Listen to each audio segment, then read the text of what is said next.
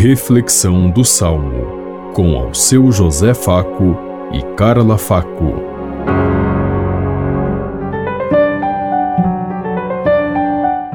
Paz e bem a todos os ouvintes que estão em sintonia conosco neste dia, na meditação do Salmo 26.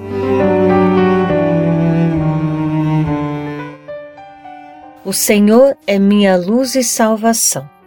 O Senhor é minha luz e salvação. De quem eu terei medo? O Senhor é a proteção da minha vida. Perante quem eu tremerei? Se contra mim um exército se armar, não temerá meu coração. Se contra mim uma batalha estourar, mesmo assim confiarei.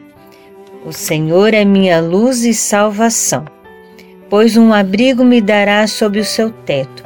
Nos dias da desgraça, no interior de sua tenda, há de esconder-me e proteger-me sobre a rocha. O Senhor é minha luz e salvação. O Senhor é vossa face que eu procuro. Não me escondais a vossa face. Não afasteis em vossa ira o vosso servo. Sois vós o meu auxílio. Não me esqueçais, nem me deixeis abandonado. O Senhor é minha luz e salvação.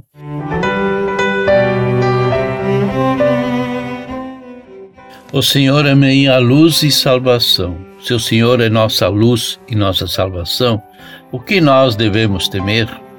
O que nós precisamos sim é abraçar a causa de Deus, é assumir o projeto de Deus, é confiar, porque nós temos alguém que está diante de nós a nos acompanhar, a nos abençoar, nos iluminar e a selar uma aliança diária para que a nossa vida seja uma vida de encontro, de vida, de libertação para todos que nós sejamos essa luz de Deus na caminhada de cada dia para que de fato muitos possam nos seguir, possam descobrir os valores do amor de Deus na caminhada.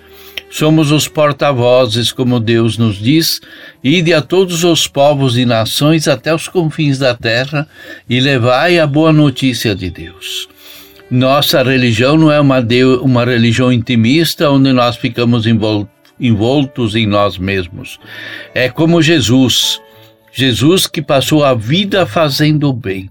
Jesus que passou a vida caminhando, se deslocando de um lugar para outro, aonde havia necessitados, aonde havia pessoas para serem curadas, ser libertadas. Essa é nossa função como filhos de Deus e cristãos. Não podemos ficar a vida toda de cabeça baixas e de joelhos, mas sim prontos para irmos ao encontro e realizarmos o projeto de Deus. Pensemos em tudo isso enquanto eu lhes digo. Até amanhã, se Deus quiser. Amém.